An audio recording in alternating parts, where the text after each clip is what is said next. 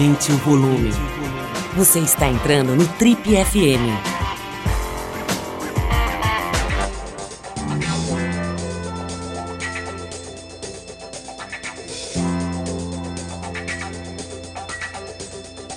Boa noite, pessoal. Eu sou o Paulo Lima. A gente começa agora então mais um Trip FM, o talk show da revista Trip, que já está no ar há mais de 37 anos.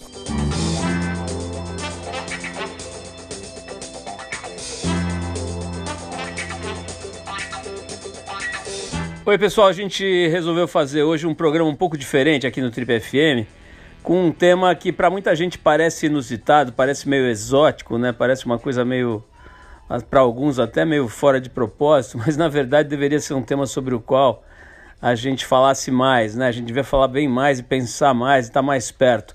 Estou falando da morte. Esse é o tema do programa de hoje, do Trip FM de hoje. É, como quem acompanha a gente aqui sabe que é um tema sobre o qual a gente volta e meia trata, né?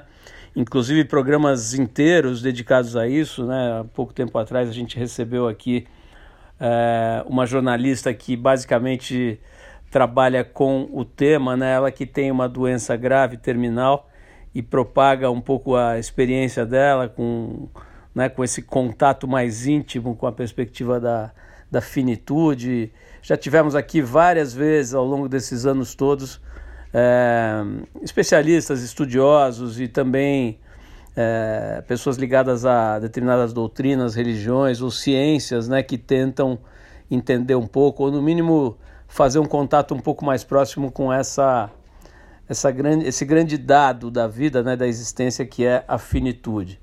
E essa semana a gente teve uma passagem, né, uma, uma, uma, o falecimento de uma pessoa muito especial, o, o empresário e, e, esportista o João Paulo Diniz, que teve uma morte muito surpreendente, muito é, impactante, né? Ele morreu essa semana praticando esporte, etc. Um cara conhecido pela vitalidade, pela força física, pela e pela paixão pelo esporte, né? Foi um dos grandes incentivadores de muitos atletas em todas as modalidades praticamente, especialmente no triatlo, na corrida, na bicicleta, no surf também, no skate, né? Enfim, é, a morte dele abalou muita gente, né? Porque ela coloca na frente da gente, ela, ela põe na nossa, na nossa cara, né? Essa coisa toda da finitude, da, da instabilidade, né? De que tudo pode mudar muito radicalmente a qualquer segundo e todas essas verdades é, irrefutáveis que a gente finge que não existem e tenta e tenta fugir, né? Das quais a gente tenta fugir muitas vezes, né? Então é isso. A gente vai falar hoje sobre a morte.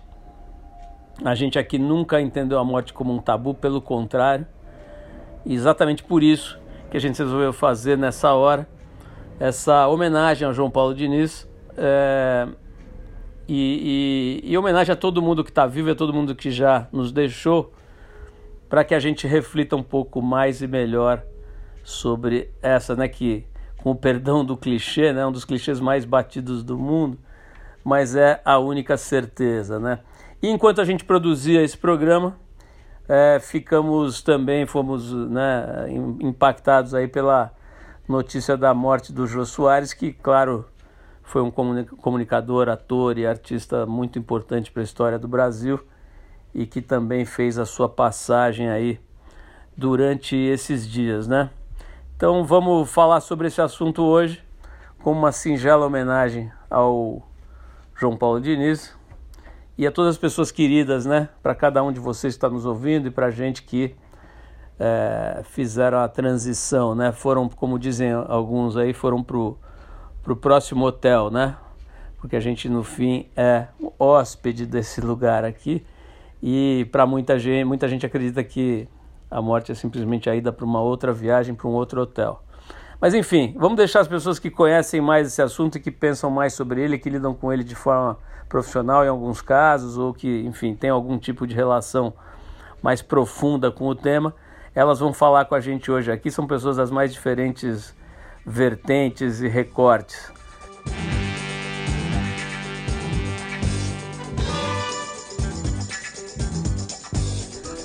Bom, para começar então esse mergulho no tema, eu vou trazer um antropólogo, uma das figuras com um pensamento mais original sobre o Brasil, sobre a vida, que é o Roberto da Mata. Ele já é nosso freguês aqui no Trip FM, mas ele teve com a gente aqui no finzinho agora do ano passado, 2021, logo depois de ter se recuperado de um infarto, né? E uma situação ainda mais especial, ele que pensa sobre a vida e sobre o, o país, sobre o mundo, desde que se entende por gente, mas naquele momento estava mais fragilizado e ao mesmo tempo feliz, né, por ter se recuperado de um infarto. Então a gente vai ouvir agora a análise dele sobre a morte a partir de uma característica que não é comum a nenhuma outra experiência humana, de ser incompartilhável. Essa é a visão dele, né? Bem interessante, aliás, o ângulo que o Roberto da Mata aborda. Então vamos lá, o antropólogo Roberto da Mata falando sobre a morte. A morte é aquilo que faz com que a vida seja valorizada, né? São as duas faces de uma mesma moeda, né? Infelizmente, eu feliz, felizmente a gente não pode separar uma coisa da outra, né? Porque a morte é aquilo que, para alguma, algumas pessoas, faz com que a vida seja onipotente. Isso foi um tema muito discutido na antropologia do século XIX. Mas a morte é, é, o, é, o, é o, o, o fim, né? o, o, o fim daquilo que nós concebemos, muitas vezes, a maioria de nós, talvez muito poucos de nós, talvez gente como nós, né? gente que tem, a, que tem a felicidade, que teve a fortuna de, numa sociedade como a brasileira, de ter uma educação mais aprimorada, de ter uma, uma reflexão mais sofisticada sobre os seus próprios sentimentos, as, as, as suas dificuldades, né? que eu acredito que, pelo menos, eu, eu acredito que é certamente o nosso caso, né? esse privilégio de reflexão, é, a gente sabe que a morte seria o fim de uma trajetória é, bem sucedida. Em que sentido? Né? De, você, de você olhar para a sua vida e saber que você teve um início, que você teve um, um, um meio, né? que você teve uma vida, que foi uma vida que você da qual você não se arrepende, né? da qual você tem momentos que são mais positivos do que negativos, é isso que todos nós buscamos e queremos, é, é o, o que eu sei, o que eu sei, e já refleti muito sobre isso, é o seguinte, e eu, com outros escritores, muito melhores que eu, porra, é que a, a morte não é uma experiência divisível, ela não é uma experiência social. A morte não é uma experiência. O, o, o grande problema é que tudo que você faz é uma experiência. Logo, é socializável, ou seja, é capaz, você é capaz de dividir aquilo que você viveu com os outros. Você viajou para o Polo Sul, você subiu o Everest, você atravessou o deserto Saara com um copinho de água mineral daqui da dessa que a gente usa aqui no, no Brasil, nessa São Lourenço. Você fez tudo isso, ficou no mar como a Mir Kling atravessou num barco sozinho o oceano da da África para o Brasil. Isto tudo é passível de divisão de compartilhamento. Então você pode dizer, e aí como é que você se sentiu? Ah, eu me senti assim, eu te, de um determinado momento aconteceu isso, aconteceu aquilo. A morte não é divisível. Essa é, esta é, por isso, é, ela, é, é, é, ela é difícil de falar, ela é impossível de compreender, e é o que o Camus chamava de um absurdo. Há uma absurdidade precisamente pelo fato de que nós temos consciência. Deus foi muito generoso com a gente, né? se é que ele existe. Né? Porque tem lugares. Eu acredito em vários deuses. Né? Eu, não, eu não sou propriamente um ateu. Eu acredito em vários deuses. Mas um dos deuses, que é muito interessante, fez uma coisa maravilhosa. Você sabe que você vai morrer. Todos nós sabemos. Deus foi misericordioso.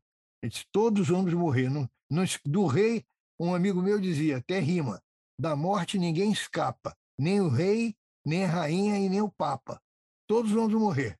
Agora, sendo mais misericordioso ainda, Deus não disse o dia que nós vamos morrer. Porque se, se a gente soubesse o dia que vai morrer, o sofrimento seria, a, a, absurdidade seria maior ainda. O Camus não fala nisso, mas a absurdidade seria maior ainda, porque ela, ela, ela é, vira aquele samba que eu não sei se você conhece, que você é mais jovem que eu, mas é, que era o famoso samba da Carmen Miranda, né? que se eu não me engano, se eu não me engano é do Noel Rosa. Eu sou, eu, eu, estão dizendo que o mundo vai se acabar, né? Se a gente souber que o mundo vai acabar amanhã, o que, que a gente vai fazer? O que, que vai fazer hoje, né? Então ela, na música, ela vai brincar, vai fazer não sei o quê. Vai, quer dizer, uns vão usar, vão comer muito, outros vão fazer muito sexo, outros vão fazer nada, vão ficar, vão ficar esperando. É como nós somos seres da sociabilidade, dos relacionamentos, né? nós vivemos. Né? Nós, inclusive, nos inventamos através de outras pessoas, através dos nossos pais, dos nossos irmãos, sobretudo, né? É, é, e dos nossos colegas de trabalho, quando a gente ganha autonomia familiar, né? é, é, é, uma, é uma experiência terrível nesse sentido, né? que ela não pode ser compartilhada. A gente não pode aparecer para um amigo para falar, olha, é, afinal, não é tão ruim quanto parece, não. Paulo, Paulo, fica tranquilo, né? É uma coisa razoável. Eu tenho uma ideia, eu tenho uma ideia muito, assim, muito, muito firme, porque eu não sei se você já, já teve a experiência de ser anestesiado. Quando o cara botou a máscara no meu nariz, eu fui sugado para uma coisa, uma coisa muito curiosa. Eu fui sugado, literalmente sugado. A minha consciência sumiu. E eu, por uma fração de segundo, pensei assim: a morte é boa. Em que sentido? No sentido de que eu ia ter um sono. Aliás, Schopenhauer fez isso no final do século XIX. É, ele, ele, ele, ele, diz: todos nós temos uma experiência da morte, só que a gente não percebe quando nós dormimos profundamente. Aquela, aquele sono que você já teve, né? e certamente vai continuar tendo, e eu também, que é um sono profundo. Quando a gente faz um trabalho exaustivo, ou quando a gente tem um dia maravilhoso, depois de um, de um cansaço feliz do trabalho, do amor, né? de um jogo, de, uma, de, um, de um exercício físico que você procurou, não, não de alguma coisa externa, mas de alguma motivação que veio de dentro para fora, você deita na cama e sente aquele sono que, é, que tem um frescor de uma madrugada, de uma alvorada. Bom, a gente ouviu o Roberto da Mata, né, esse antropólogo brilhante, esse grande brasileiro, dividindo com a gente um pouco dessa experiência de tocar na morte, né, de estar perto dela, de ver o rosto dela e depois, felizmente, né, voltar para contar a história e contar as sensações. Outra pessoa que esteve aqui no programa já faz alguns anos e que também compartilhou é, é, coisas, digamos, semelhantes, né? Essa, esse contato com a, a finitude, né? Foi o surfista profissional de ondas grandes, o Carlos Bulli. É, o Bulli já foi campeão mundial de ondas grandes, né? Tem toda uma história, uma trajetória aí no, no, no, no surf profissional. E na época da, da, dessa entrevista, eu perguntei a ele se em algum momento da vida dele no esporte ele já havia chegado ao ponto de desistir, né, de se entregar para a morte. Vamos ver a resposta então do surfista Carlos Burli. Já cheguei, é realmente uma viagem espiritual. Eu cheguei nesse ponto num, num acidente que aconteceu comigo em Jaws. Não cheguei nem a me machucar fisicamente, mas eu diria que eu bati de frente com, com um trem ali. É, e eu caí na real debaixo d'água achando que eu já tinha é, morrido, ou se, se eu fosse morrer eu não ia sofrer mais. Né? Eu falei, agora eu não sofro mais, porque eu não sei se eu vou levantar, se eu não vou levantar. Eu acho que eu fiquei mais chocado mesmo né, com aquele momento. E foi muito estranho. É, agora, uma lição positiva ficou disso é que não existe sofrimento. Né? Não, eu já não sofria mais, sabe? Eu cheguei a um, a um ponto ali onde eu estava bem no limite entre a vida e a morte não existia mais sofrimento. Quando eu voltei, graças a Deus, né, eu consegui voltar, né, porque eu gosto muito de estar vivo, sempre é, sou um cara que curto a vida mesmo, acho que ela tem que ser vivida intensamente, de uma maneira equilibrada, para que você aprenda e evolua mas eu nunca vou me esquecer desse, desse episódio lá em lá, desculpa, lá em Jaws. É isso, pessoal, esse é o Trip FM, hoje conversando e pensando e ouvindo as pessoas sobre a morte. A gente vai escutar agora o apresentador e ator Marcos Mion, Mion todo mundo conhece, né? Mas ele já teve, é, ele já viveu uma experiência importante, um acidente grave, né? E ele inclusive perdeu um irmão também, uma situação bastante triste. É, e eu tive, tive essa, essa oportunidade de perguntar uma, sobre, sobre uma coisa semelhante a essa que o Carlos Bulli descreveu, que é que é, se ele teve uma sensação de, de, proximidade com a morte, né? Vamos ouvir então agora o apresentador de televisão Marcos Mion. Na verdade, depois que você não morre, dá um certo desespero isso, assim, de você saber que uh, de você sentir uma certa calma nessas horas que você pensa, puta Deus me livre, não quero que isso aconteça comigo, isso é uma loucura, mas é você é tomado por uma sensação mesmo, assim de é, é, é, blank, né? É uma sensação blank, na verdade, assim. Então, uh, depois, assim, uh, eu tive ali um ímpeto muito forte de, de não querer aceitar esse, esse blank, assim, essa, essa, essa sensação que, é, que era nula, não trazia dor, não trazia desespero, não trazia nada, simplesmente era. Uh, e acho que no meu caso, não sei se no dele, mas ele diz relaxante, era porque estava no meio de uma, de, uma, de uma dor, de uma loucura tão grande por causa do acidente, que de você não estar sentindo toda a dor que ele deveria, que você deveria estar sentindo e o desespero pela situação, isso acaba sendo relaxante, né? De, passa a impressão de ser relaxante. Uh, mas eu não quis entregar os, os pontos não, aí e aí aí foi. No depoimento que a gente vai ouvir agora é uma outra um outro ângulo completamente diferente. Esse cara é um grande executivo, né? Ele foi presidente de grandes corporações, inclusive CEO do jornal Valor Econômico foi o presidente também, CEO da editora Abril, teve passagem por vários, várias grandes empresas, é um cara ligado à área de comunicação e é conhecido pelo talento como executivo. Mas tem um outro lado também da vida dele que as pessoas conhecem menos. Ele é um estudioso do espiritismo, né? Alguém que conhece profundamente a visão espírita de mundo. E ele escreveu um livro muito interessante, por sinal, que eu recomendo, chamado A Morte na Visão Espírita que conta sobre é, é, quais as consequências né, de se afastar da ideia de morte, que é o que muita gente faz, né, não quer saber, não quer ver, não quer falar a respeito, finge que não é com ele. Né, muitos de nós fazemos isso. Quais as consequências disso, né, e, principalmente de deixar de lidar com a morte de uma forma um pouco mais natural?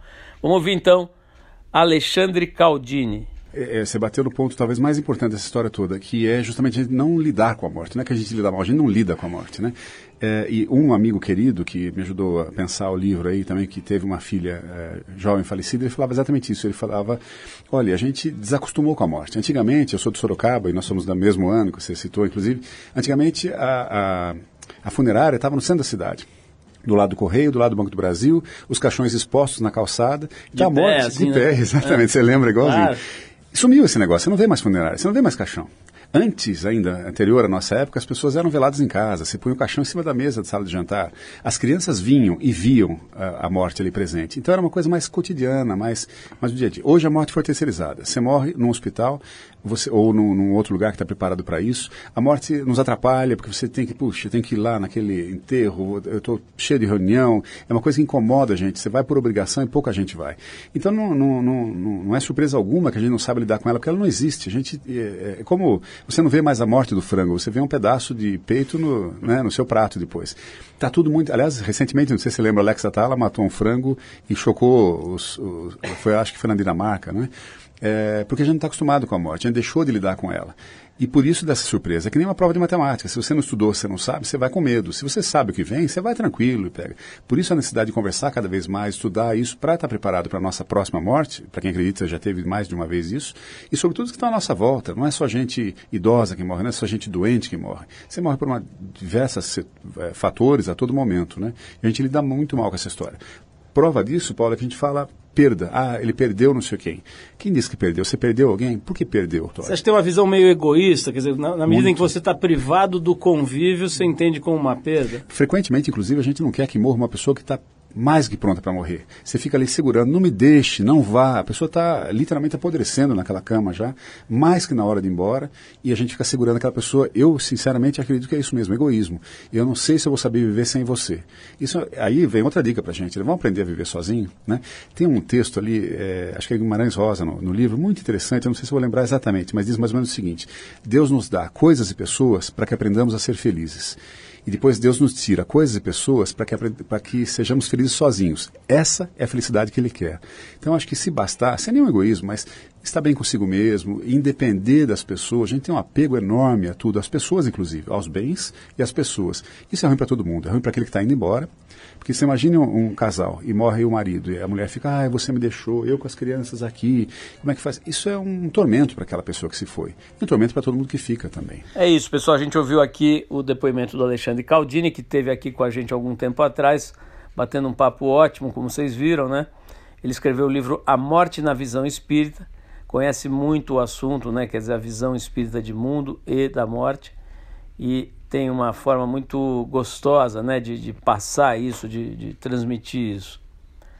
Houve um pouquinho mais então da, da, da, do depoimento dele, agora contando como qualquer pessoa pode se preparar um pouco melhor para a morte. Vamos ver mais um pouquinho do Alexandre Caldini com a gente hoje aqui no Trip FM. Do que eu vejo na minha lida no Espiritismo e, e conversando com entidades, conversando com espíritos que vêm ali, se fosse usar uma única palavra, Paulo, eu usaria desapego. Desapego a tudo. O que não quer dizer que você não queira trocar o carro, não queira ter uma casa melhor, não queira comprar uma roupa legal, não queira jantar num restaurante legal. Tudo isso perfeito, lícito e vai bem.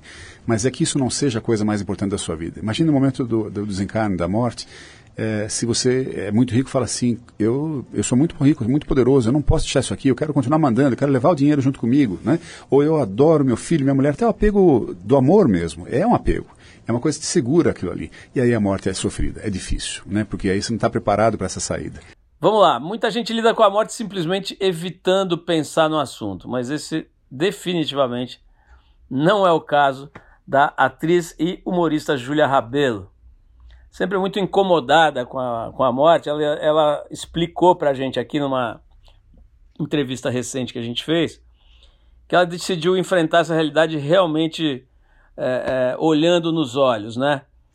De frente mesmo. Vamos então ouvir a Júlia Rabelo, que é atriz e humorista talentosíssima. Vamos lá. Eu acho que quando eu saquei o lance da morte, eu acho que eu fiquei tão desesperada que ao invés de eu virar a cara para ela, eu quis olhar. Então, eu lembro muito daquele filme, que eu não vou lembrar o nome, que eu sou péssima com nomes, mas é do Bergman, que tem aquela cena que joga xadrez com a morte, a pessoa joga xadrez com a morte. E é meio isso, porque eu acho o seguinte: se você conversa, isso aqui é uma forma figurativa, tá, gente? Se você conversa com a sua morte, se você pensa que você tem finitude, você começa a entrar num lugar que aí é o, lugar que me interessa, é do quanto que eu estou dando significado para o momento de agora. Porque a gente tem responsabilidade, na verdade. É, você pode acreditar em, em Deus, religiões, tem gente. Eu fui criada numa família católica, então essa coisa de você projetar o para depois. Mas ainda assim a gente tem responsabilidade. Mesmo que tenha um depois, que tenha o nosso lar, com o pessoal lá de branco me esperando para me abraçar. É, se eu estou aqui, eu tenho uma responsabilidade. E a minha responsabilidade é, primeiro, assim, eu quero. Se eu pensar na minha morte, eu vou lembrar que as outras pessoas também vão embora. Senão a gente fica anestesiado. E é isso, que nem a rede social que você falou. Você entra aqui, passa uma hora. Hum, assim, muito rápido. E e a sorte é que eu não estava errada, porque assim, agora eu estou vendo e eu estou certa. É importante você olhar para o tempo e, e, como eu vou significar ele. Tem um conto que eu também não vou lembrar de quem, eu, eu vou melhorar nisso, gente. Eu não, não sou pessoa que cita porque eu não tenho memória. Mas é um conto que se chama As Jabuticabas. Que é, eu acho que é Mário Quintana, mas não acho que ele vai contando. Eu sou a pessoa que eu amo jabuticaba. Amo. Então eu pego aquela baciona, sabe? E quem ama jabuticaba sabe que você de cara você cai de boca nas grandonas, mas depois você começa que você vai vendo que vai acabando, você vai separando umas grandonas para o final. Então esse esse conto é mais ou menos isso. Ele começa a falar é, como você lida com uma bacia de jabuticaba, como você lida com o tempo da vida. Quando você está no início, você come tudo, você nem seleciona, é a grandona, é a pequena. E quando você começa a ver que está acabando, você fala, não, essa grandona eu vou deixar aqui um pouquinho mais para o final. Você vai lidando com, com o tempo que você tem, né? Você começa a ter esse olhar. E eu acho que, assim, finalizando, falei pra caramba, mas é você poder olhar metaforicamente para a morte, lembrar que existe morte, faz com que você faça boas escolhas no, no período que você tem, que a gente nunca sabe qual é. Bom, a gente ouviu aqui a atriz Júlia Rabelo, humorista também, aquela figura genial, dando o depoimento dela sobre como ela considera importantíssimo né, lidar com o fato de que o nosso tempo de vida não é infinito. Né? Apesar de muita gente é, trabalhar com essa hipótese, né? tem aquele discurso famoso né, do Roberto Marinho, que já tinha uma certa idade, tá, foi fazendo discurso e começou com bom pessoal, se um dia eu vier a faltar, né, que foi, virou uma piada, tal, quer dizer, ele realmente achava que isso era uma hipótese bastante pouco provável. Mas enfim, assim como a Júlia, a gente conversou aqui no programa faz já um tempinho com um jornalista, com uma jornalista que também foi forçada muito cedo a encarar essa questão aí da passagem, da finitude, né, do, do final dessa jornada aqui.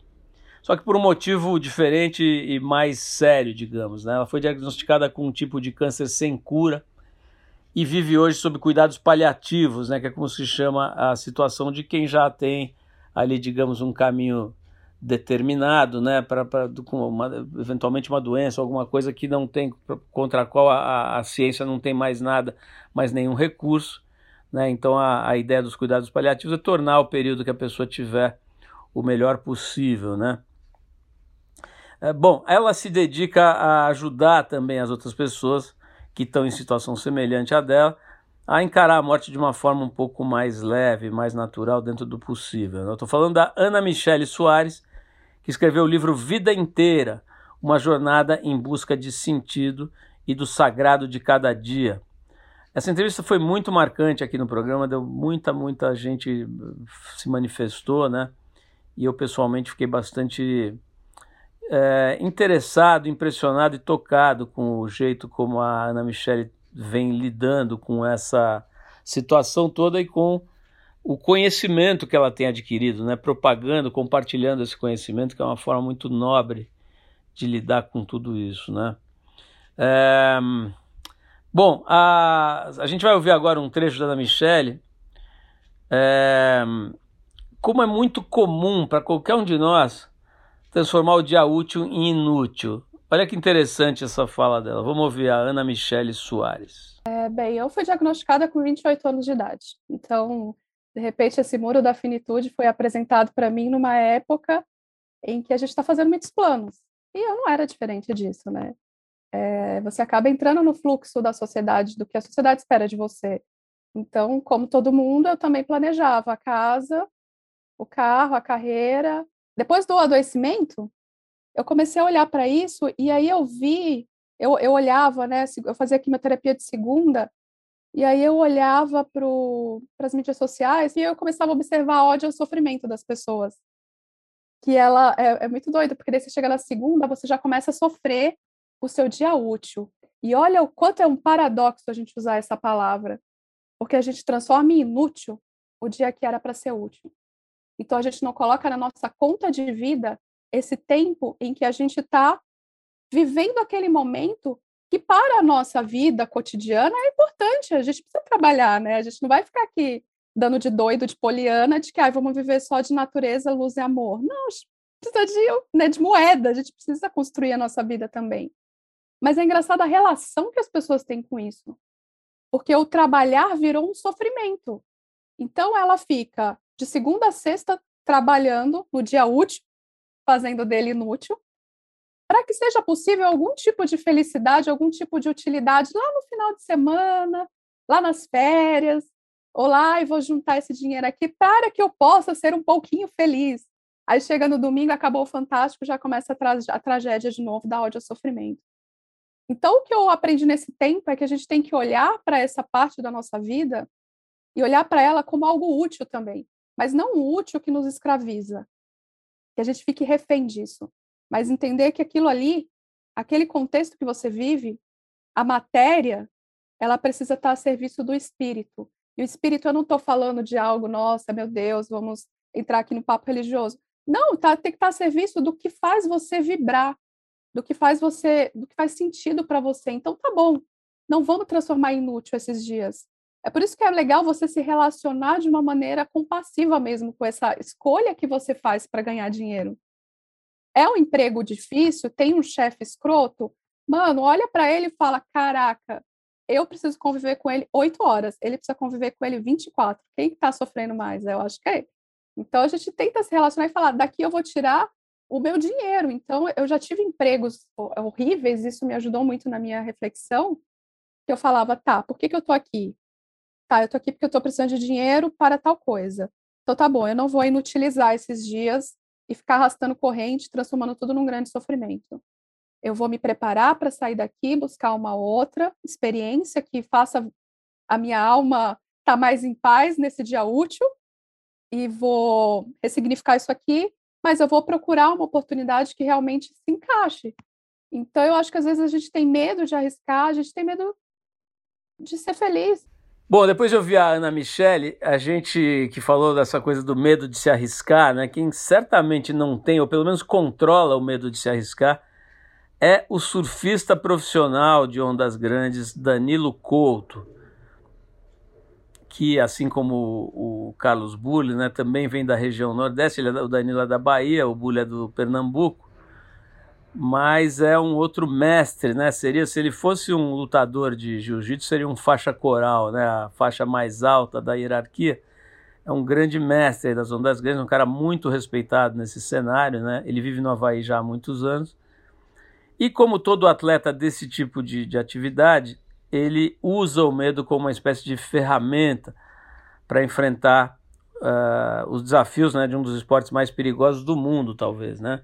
O surf de ondas gigantes. Estou falando aqui de ondas realmente pesadas, estamos falando aqui de ondas de, digamos, de 10 metros para mais, para muito mais.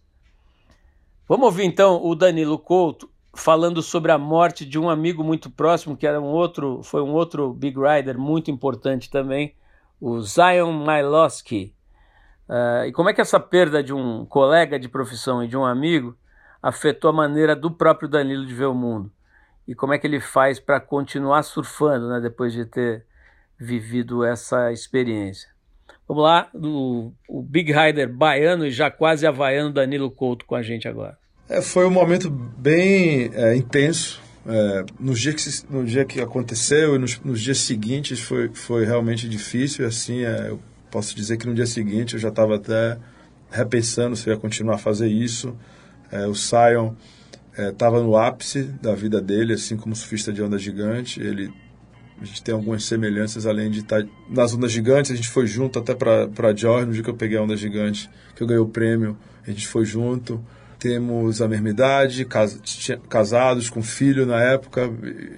Então, para mim foi muito difícil ver a esposa dele sofrer muito nos dias que passaram, os anos, é, os meses, até anos. É, vejo ela sempre, é, vejo as crianças dele. Mas aprendi muito também e hoje realmente é, a gente sabe que a gente está aqui de passagem, né? a gente sabe que é só um corpo que está aqui, a vida não, não acaba aqui, pelo menos é assim que eu penso. É, tento viver de uma maneira muito presente, é, sem, sem sofrer muito com o passado ou planejar muito o futuro, porque a gente sabe que pode ser um carro, pode ser um câncer, pode ser um, um avião que cai. Acho que tem tanta maneira. E, e e o perigo do meu esporte, o que é que eu faço para lidar com ele? Eu, eu tento não, não, é, não, não fazer nada sob pressão, é, escuto muito a minha voz interna, é, muito, bastante. É, isso me deixa muito tranquilo. Não tento fazer nada estúpido. É, me preparo bastante, porque se por acaso algo acontecer, eu sei que eu, é, eu fiz minha parte, entendeu? Porque também não quero ser irresponsável de me colocar em situações de risco com equipamento ruim, é, mal fisicamente ou mal mentalmente, entendeu? Então, eu pratico bastante yoga, que me dá uma tranquilidade no dia a dia, é, trabalho minha respiração, meu físico, é meu, meu espiritual, eu me preparo fisicamente bastante, vivo em função disso, é, é, sou uma pessoa que tem uma vida saudável e sei do risco do esporte, então é, um pouco como Zeca Pagodinho, deixa a vida me levar. Bom, e desse depoimento muito interessante e forte do surfista profissional de ondas grandes Danilo Couto, a gente vai para uma chefe de cozinha. Estou falando da Renata Vanzeto. A Renata ficou muito conhecida, né? Ela praticamente nasceu e foi criada na, na Ilha Bela, no litoral de São Paulo, e acabou fazendo um restaurante lá que se tornou referência. De lá para cá é, passou a ser reconhecida como uma das grandes empresárias da área de gastronomia, né? E uma menina muito inteligente, muito que se expressa de uma forma muito fluida, né? E ela contou pra gente numa, numa entrevista recente como é que a perda do namorado, que era o mergulhador Luigi Uccelli, empurrou a Renata a abrir o EMA, o EMA é com dois M's, que é o restaurante mais autoral e um dos estabelecimentos de maior sucesso hoje aqui em São Paulo. É uma história bem bonita, né, da morte do, do Luigi, que, que morreu fazendo o que ele amava, que era mergulhar e, e pescar. Vamos ouvir então a chefe de cozinha empresária Renata Vanzeto, agora aqui no Trip FM, que hoje está sendo dedicado a pensar sobre a morte, como uma pequena homenagem à passagem do empresário, atleta, esportista, incentivador do esporte no Brasil, João Paulo Diniz. Com certeza, em toda a minha vida, o momento mais difícil que eu passei e muito traumático para mim, tipo, foi tudo muito, foi tudo muito rápido. A gente se conheceu, se apaixonou completamente. Em alguns meses a gente já estava falando em morar junto, alugamos uma casinha juntos, compramos um cachorro, deu 30 dias de casa, ele morreu. Foi, foi muito rápido, foi muito intenso. Eu fiquei com ele, acho que o total, assim, deu, sei lá, acho que oito meses, uma coisa assim. Foi, tipo, rápido, mas muito intenso. Aquele, imagina assim, o auge da paixão, da enlouquecedora meu Deus, minha vida, meu mundo, achei o homem da minha vida. No dia seguinte, ele não existe mais. Foi isso. Foi, assim. E, e também outro fato, né? Ele, nesses meses juntos, ele também se descobriu cozinheiro, que foi muito legal. Eu nunca tinha tido um namorado, né, no, no ramo, assim, então a gente cozinhava muito juntos. Ele começou a fazer um estágio no, no do ECOC na época. Era tipo a vida assim, que parecia um conto de fadas. Então a gente, ele é deus grego, coisa mais linda do mundo, família mais legal do mundo, né? Sou até hoje apaixonada pelo Franco e pela Serena. É, a gente ia para a praia, ele mergulhava, pegava o peixe, eu limpava, cozinhava, sabe assim? Era um, um conto de fadas. E de repente não sumiu. Foi para mim os primeiros dias eu não entendi nada eu fiquei totalmente sem reação, nada. Assim, eu não tinha eu não tinha reação, assim. Eu, não, eu realmente não entendi. No velório eu caiu minha ficha. Aí eu passei, sei lá, alguns dias muito ruins, muito, muito, muito, muito ruins. E eu vi que eu não ia conseguir. Eu comecei a tomar remédio. Foi a única vez da minha vida que eu fui para isso, assim, forte porque não, eu não conseguia assim lidar, foi, foi muito louco. E aí eu, ah, e aí uma coisa engraçada, eu me mandei para Ilha Bela, fiquei lá muito tempo, foi um refúgio para mim. E, e, o mais curioso é que eu, eu namorei muitos anos, né, o Nando, que, que é da Ilha Bela, namorei dos 13 aos 20, o Nando, que hoje é meu sócio nas, nas minhas casas aqui de São Paulo, a gente é muito amigo, e eu grudei no Nando, fui pro Bonete com ele, meu amigo, fiquei lá, sei lá quanto tempo, e, e foi um jeito, uma fuga minha completa, mas é difícil. Até hoje, para mim, claro, o tempo cura tudo, essa, né, aquela tristeza, aquela, aquele, aquele vazio vira saudades, isso realmente eu aprendi. Quando as pessoas falam isso no começo, não faz sentido, mas hoje em dia faz. É, eu tenho saudades né, dele, assim, e mas virou um virou um virou saudade. Hoje eu, eu sei lidar com isso, sabe? É difícil, foi muito traumático, mas acho que faz parte da minha história e eu acho que eu cresci muito depois disso. O EMA existiu, né? O EMA surgiu pós morte do Luigi, porque eu comecei a pintar quadros compulsivamente de emas, não sei se vocês sabem disso. É uma, é uma história muito doida. Olha, olha isso. Pega aí, Freud, essa, essa história. O Nando, esse meu namorado antigo da Ilha Bela, tinha emas na casa dele, tá? Ele morava no meio do mato tal. Um dia as emas morreram na costeira. Barra, parou, passa anos, namora o Luigi, Luigi morre. Eu, a minha mãe entra um dia em casa e falou, Renata, você não tá conseguindo chorar, você tem que chorar. Eu falo, mãe, eu não consigo, eu não sei o que tá acontecendo, eu não consigo. Ela falou, você tem que pôr para fora. Vou comprar um, uma tela e uma tinta para você. Eu falei, mãe, eu nunca pintei na vida. Você tá doida? Não, não sei pintar. Falou, você tem que pôr para fora. Você vai ficar doente. Não, mas tá louca, tá louca. Bom, minha mãe chegou com tela e tinta em casa, só tinta preta. E eu comecei a pintar, pintar, pintar, pintar. Eu tenho o primeiro quadro, Paulo, que foi para Serena, inclusive, que eu dei. E eram mulheres no quadro pescoçudas. E minha mãe falava: Ah, você tá pintando as mulheres da nossa família, porque minha família, né, só mulher, sete tias, uma loucura. E segundo elas, todas pescoçudas, são as mulheres da nossa família, são as mulheres da nossa família. E é muito doido as pinturas foram passando de mulheres para Emma. E um dia eu me vi num quarto com mais de 50 quadros de Emma. 50 quadros de Emma. Virou uma obsessão completa por pintar Emma. E, e as pessoas me perguntavam, por que Emma? Por que Emma? Eu falei, gente, sei lá. Não faço a menor ideia por que Emma. E aí, um dia, eu achei uma bimboquinha ali no jardim, tal. Falei, vou pegar essa bimboquinha para ser meu ateliê de emas. Aluguei, comecei a pintar quadro de emas. Falei, quer saber, isso aqui tem que virar um restaurante. Virou ele. Nesse especial que resgatou alguns trechos de, de programas de conversas mais antigas, né? A gente já ouviu aqui o surfista Carlos Bulho, Marcos Mion, a Júlia Rabelo, Roberto da Mata, um monte de gente legal. Para entender um pouco mais sobre esse tema, a gente segue agora já na, na no, no, bloco final, para ouvir o trecho de uma conversa que eu tive com a filósofa e psicanalista Viviane Mosé, agora durante a pandemia. E, numa certa altura da conversa, ela tenta explicar para a gente os crescentes índices de suicídio no mundo, né? um negócio seríssimo, sobre o qual também se fala pouco, inclusive entre crianças. Né? Imagina isso, né? os índices de suicídio infantil aumentando muito. Vamos, vamos ouvir então a Viviane Mosé diferenciando um pouco as, os conceitos de vida, de felicidade. Vamos ouvir. É, nós hoje precisamos discutir felicidade, já tem um tempo, porque a gente vive um mundo em exaustão.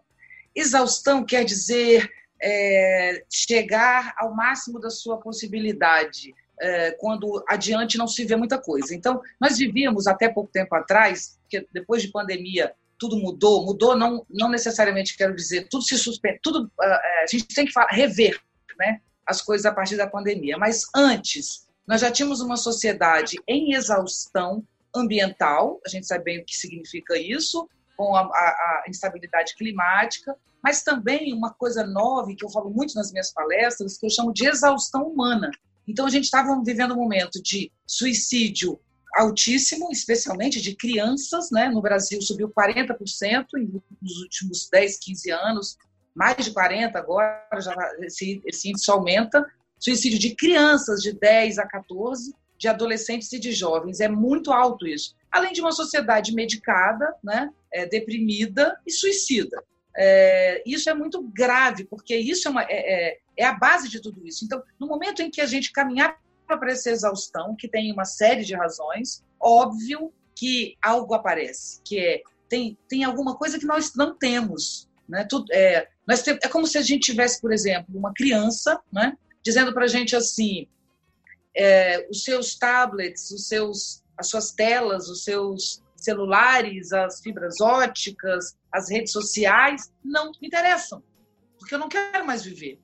Isso é muito forte. Então, temos tantas possibilidades e as pessoas dizem não quero. Esse não quero, que vem da depressão, do suicídio, da automutilação, ele quer outra coisa, ele quer vida, ele precisa de algo. E o, este algo passa a se chamar felicidade, porque é o nome que nós temos, né? Mas o que é isso exatamente? A gente pode pensar isso como quantidade de vida em seu corpo, por exemplo, porque quando você está cheio de vida e intensidade, você está cheio de ação. Isso é alegria para Spinoza. Isso é Deus para Spinoza. Então, a alegria é ser tomado de vida. Então, você pode dizer: o que eu quero é estar tomado de vida e de ação, e não de depressão, que é exatamente a ausência, ausência de ação. Isso tudo é compreensível. Essa busca é necessária e é nela a nossa busca. Né? E a Covid traz isso muito forte, já que a gente está colocando em questão a, a vida com a morte. Mas a palavra felicidade, ela traz, ela tem uma marca que é impossível de ser realizada. Ela é uma eterna ilusão. Eu digo tradicionalmente o que a gente traz. Né? Então, o que é felicidade? É curtida na rede social, é roupa, sapato. Por que isso? Porque toda vez que tem um produto à venda para gente, ele vem com a ideia de felicidade. Compre esse sapato porque você vai ser feliz, compre essa casa que você vai ser feliz, faça essa viagem que você vai ser feliz. Sendo que a gente sabe muito bem como as viagens às vezes são infernais, porque você briga com quem está viajando, porque chove, porque acontece uma covid, ou porque sei lá, porque a vida é móvel, né? Então, a felicidade é uma idealização da vida, especialmente da civilização, né? não da vida. E essa idealização em geral dá errado. Por isso que eu implico a ideia. Eu não implico com o valor. Muito pelo contrário, a gente pode falar disso agora, sobre o momento em que vivemos, que a morte está na nossa pé, no nosso pé, no nosso calcanhar, né? Então, o que é o contrário da morte é exatamente a vida. O que você busca é ter vida ou é ter felicidade? Porque felicidade, infelizmente, na maioria das vezes, é algo, é uma imagem para publicar na rede social ou para mostrar para os vizinhos. Nesse sentido, a, a consciência é que nos faz mudar. Então, o que a consciência te dá inicialmente na história da humanidade? Aí nasce o Homo sapiens sapiens, porque nós não somos sapiens, somos Homo sapiens sapiens. Eu falo isso nesse livro que eu citei, né? Do Homo sapiens, a crise da razão. Quando a, gente, a primeira coisa que a consciência nos dá é somos mortais. E foi aí que nascemos. Nós nascemos da consciência da morte. Nós nascemos há 100 mil anos atrás, quando começamos a enterrar os mortos. Essa é a data de nascimento do sapiens sapiens, ou seja, com isso, com a consciência da morte, com o enterro, nasce a consciência da vida. É quando eu estou consciente de que um dia eu vou morrer, que eu sei que necessariamente eu vou morrer, é quando eu lembro disso, que eu valorizo cada minuto da minha vida. Eu, pessoalmente, é, eu passei por momentos muito difíceis nessa pandemia, pessoais, afetivos, humanos, relacionamentos, tudo isso é muito difícil. Foi também para mim, mas eu vivi cada momento. Então, é isso que a gente tem que adquirir. E a, a consciência da morte nos dá consciência da vida. Nós vamos sair daqui entendendo que não é curtida na rede social, fama, dinheiro ou poder que nos importa, nos importa ter vida. Bom, pessoal, para a gente encerrar esse Trip FM especial sobre a morte, a gente resolveu fazer um, um, uma brincadeira legal aqui, que é o seguinte: quem acompanha o nosso programa sabe que volta e meia, na, num certo ponto na entrevista, geralmente no final, né? Eu faço uma espécie de homenagem ao grande ator e diretor de teatro Antônio Abujanra, que também era um grande entrevistador, né, uma figura assim muito forte. E ele tinha um programa é, Provocações na TV Cultura e é, muitas vezes ele terminava também né, com essa pergunta que eu repito agora, uma pergunta que eu procuro fazer também em homenagem ao, ao, ao Abu e também para que as pessoas consigam refletir um pouco sobre a vida, né? Essa, aquela pergunta clássica: o que é a vida? Primeiro a dar a resposta aqui, que a gente vai ouvir agora, é o grande ator, o fenomenal ator brasileiro Wagner Moura. Vamos lá, Wagner. Eu acho, e pensando aqui nos nossos filhos e no que eu digo a eles, que eu digo coisas para os meus filhos que às vezes eu mesmo preciso trazer para mim. Eu acho que a vida é você estar tá em profunda conexão consigo próprio para que a partir daí você possa se conectar com as outras pessoas de forma verdadeira, honesta. É, e, e, essas, e, essas, e talvez essas conexões sejam o que faz a vida ser né, a vida, que, que, que dão sentido à vida. São conexões. E hoje, no momento que a gente vive esse, esse, essa fase de polarização, de, de, de, de diferenças, eu sinto muita falta de, de estar, tá, inclusive, como um ser humano, de poder estar tá mais aberto a essas conexões. Sabe? Eu queria estar. Tá, eu, eu, eu vi uma entrevista do, do, do, Falando de novo do nosso querido Mano Brown, eu vi uma entrevista muito boa do Mano Brown com o Fernando Holliday. Aquela entrevista me aproximou daquele do Fernando Holliday de uma forma que eu achei muito positiva, sabe? Que, que eu não com uma conexão que eu não me permito ter ainda com muitas pessoas, assim, sabe? É, então, é, eu, preciso, eu, eu, acho que é isso. A gente tem que estar mais conectado com a gente mesmo. E a partir do momento que a gente se conecta com a gente mesmo, talvez a gente consiga entrar num estado de paz que faça com que a gente se conecte melhor com os outros. E aí talvez esteja o sentido da. da, da Bom, seguindo nessa, nesse resgate das respostas a essa pergunta fundamental do Abu Janra, uh, o que é a vida, a gente vai mostrar a resposta do DJ ator e ex-BBB, agora o Douglas Silva, né, o DG. Ele responde essa pergunta do Abu de uma maneira muito legal, né, diferente, muito para cima, muito otimista, que acho que é um tom legal para a gente fechar esse Trip FM de hoje, dedicado a falar e pensar sobre a morte. Vamos ouvir então Douglas Silva respondendo essa pergunta vital. A vida é viver, aproveitar cada oportunidade, fazer do, de um limão uma limonada, meu pai. A vida é isso. Não se abater jamais. Esquece. Eu sei que é difícil, mas não se abata. Vamos embora. Persista que vale a pena. É isso, pessoal. A gente vai encerrando aqui o Trip FM de hoje sobre a morte. Eu espero realmente que a gente possa ter permitido a vocês pensar de uma forma um pouco mais leve, às vezes em alguns momentos até divertida, né? E principalmente uh, profunda, sobre um tema que é fundamental, né? E a gente acaba é, de uma certa forma negligenciando, assim, ou encontrando desculpas para fugir dele, né? A morte pode vir a qualquer momento e como o Caldini falou, né, aqui no começo do programa, a gente precisa estar pronto para dizer adeus e também para deixar ir quem a gente ama, né? Então fica aqui a nossa homenagem a todas as pessoas que já partiram e em especial ao João Paulo Diniz, que fez a passagem dele agora na, né, nesses dias, né? Uh, também uma homenagem aqui ao Jô Soares, né, por toda a contribuição que ele teve ao Brasil e as pessoas todas queridas de vocês, de cada um de vocês que já que já se foram.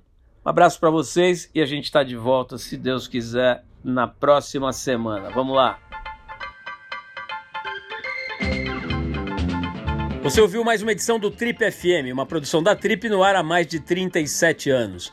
Direção e apresentação, Paulo Lima. Produção, roteiro e edição, Adriano Conter. Se você quiser ouvir outras entrevistas das edições anteriores do programa, é só acessar o tripfm.com.br. Ou também pode procurar a gente na plataforma digital onde você costuma ouvir seus podcasts preferidos. A gente está em todas, Deezer, Spotify e outras. Semana que vem a gente volta com mais uma conversa boa aqui no Trip FM. Abração e até lá!